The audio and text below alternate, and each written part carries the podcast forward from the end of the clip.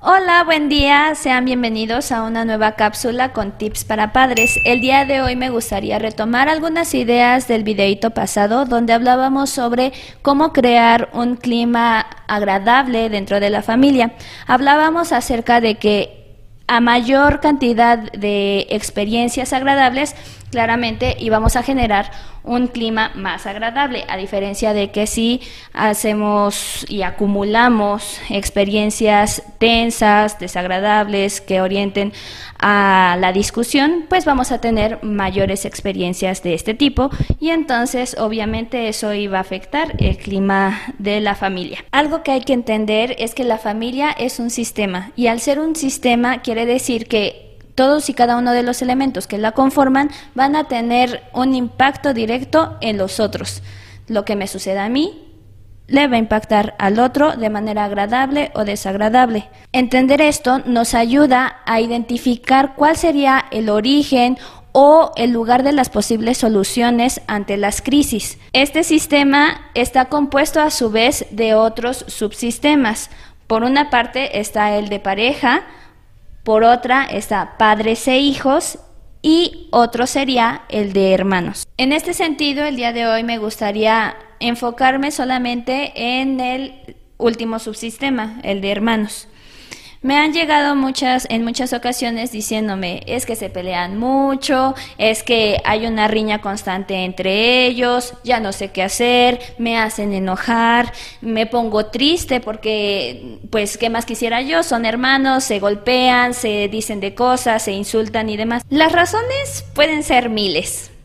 Desde quién llegó primero a la, a la mesa, que ocupaste mi lugar, que ocupaste mi camisa, que no me compraste a mí y a él sí, que llegó primero, que por qué besaste primero a él y luego a mí.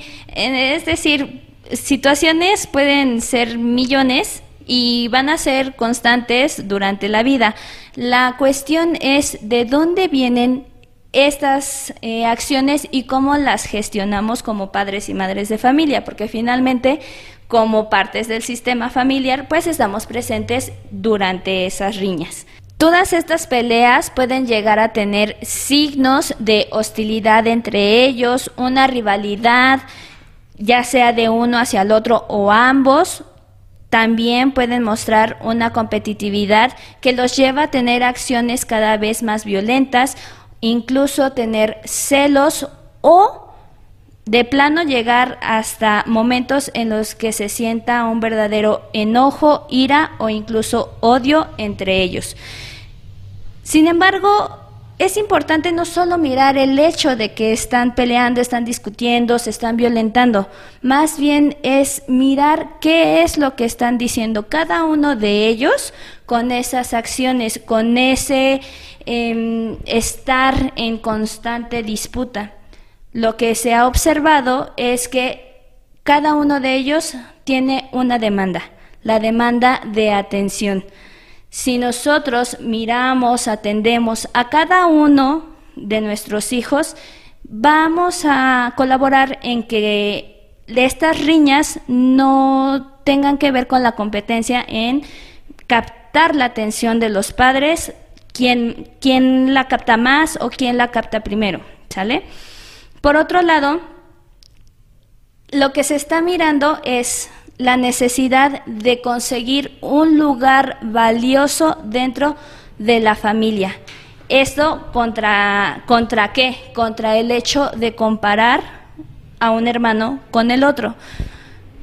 Es normal que cada uno de ellos tenga una personalidad totalmente diferente. Son seres humanos completamente distintos, de diferentes edades, con diferentes gustos, con diferentes expectativas, con diferentes sensaciones. Si bien son hermanos, viven en la misma familia y tienen las mismas experiencias que los otros, claramente van a sentir diferente, su experiencia va a ser totalmente diferente y por lo tanto sus necesidades también.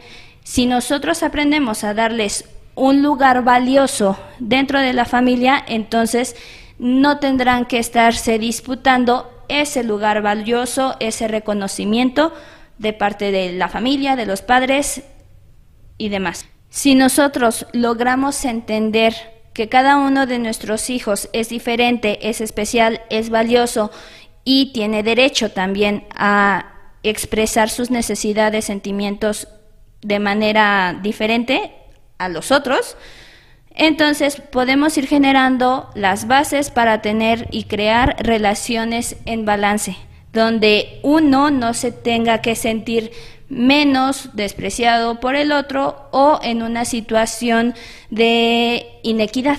Discutir no es malo, en realidad es parte de convivir entre la familia.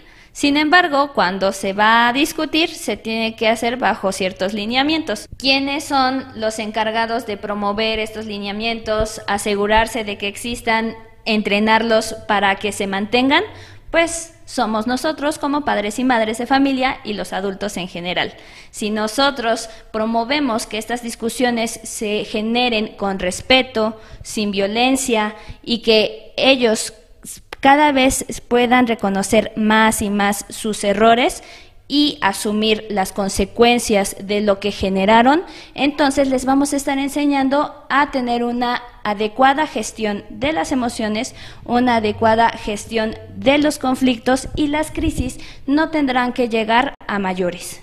Bueno, para entrenarnos en este dar un lugar especial a cada miembro de la familia, reconocer la personalidad, aceptar la diferencia, tratarnos con respeto, el día de hoy propongo una actividad en familia que va a ser el muro del reconocimiento.